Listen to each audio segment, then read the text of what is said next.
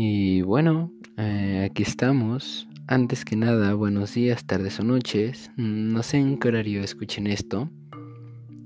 Pero bueno, este es un pequeño proyecto que quiero armar yo solo, empezando en este primer capítulo de mi podcast.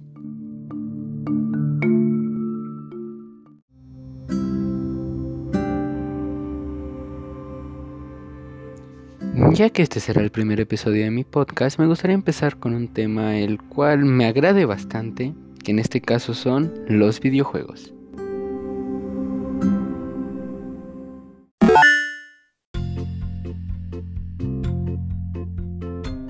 Para iniciar el tema de los videojuegos, consideraría buena idea empezar con la historia de cómo surgieron los videojuegos.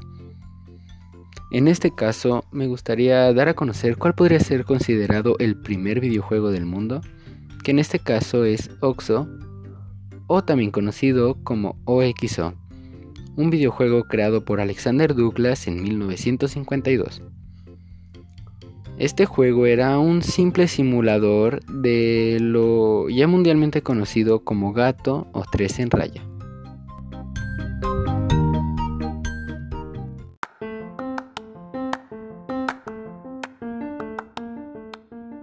Aunque también es importante remarcar cuál fue el primer videojuego en permitir el juego entre dos jugadores humanos, el cual fue Tennis for Two.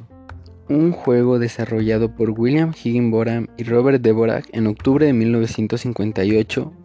Tennis for Two fue un simulador de tenis el cual replicaba de manera correcta los botes de una verdadera bola del mismo deporte.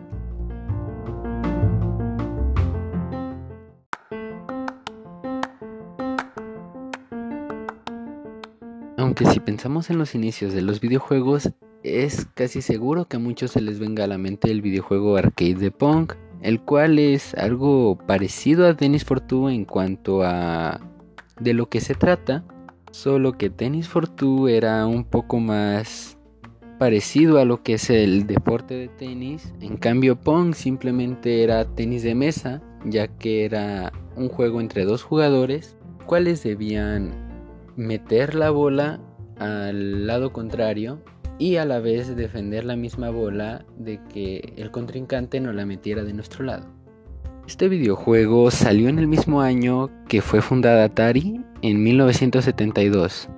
Y claramente este fue uno de los primeros videojuegos publicados por la misma empresa y fue creado por Nolan Bushnell.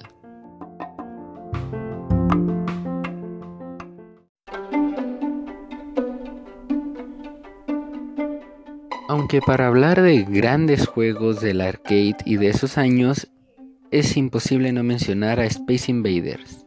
Videojuego arcade diseñado por Toshihiro Nishikado y lanzado al mercado en 1978, fue una de las máquinas arcade más representativas y relevantes en Japón en esos mismos años. Esa misma relevancia en el país asiático hizo que lo que es Estados Unidos se sintiera atraído por las mismas máquinas arcade empezando así lo que conocemos como salones de arcade o de maquinitas.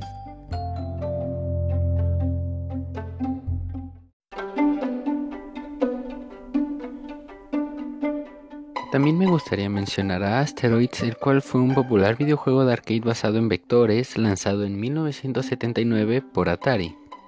El objetivo de este juego era disparar y destruir asteroides evitando chocar contra los fragmentos de los mismos. Y como mencioné anteriormente, la mayoría de las gráficas de este videojuego estaban hechos con simples vectores. Este fue uno de los videojuegos más populares de la época dorada de los videojuegos de arcade y exactamente fue un gran predecesor de los videojuegos hoy conocidos.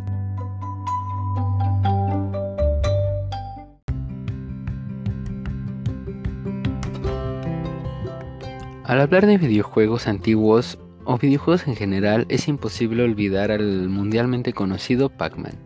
Un videojuego de arcade diseñado por Toru Iwatani de la empresa Namco y distribuido por Midway Games a principios de los años 1980.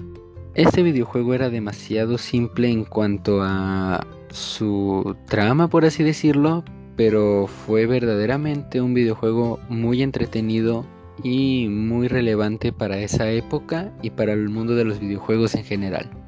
Pac-Man era una simple bola amarilla la cual debía comer pequeñas galletitas que se encontraban alrededor de los laberintos y sí, eran galletas, mientras evitaba a cuatro fantasmas.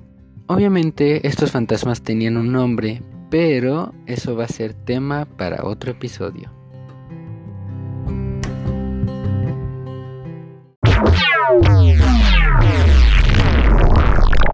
Supongo que como primer episodio lo que llevamos hasta ahora es suficiente y, como mencioné anteriormente, lo demás podría ser tomado en otros episodios.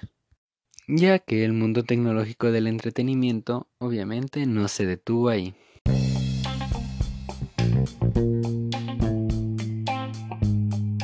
Espero que este intento de podcast haya sido de su agrado y de la misma manera espero que esta no sea la última vez que me escuchen. No olviden esperar un segundo capítulo de este tema o inclusive más capítulos de temas más variados. Adiós y hasta la próxima. Bye bye.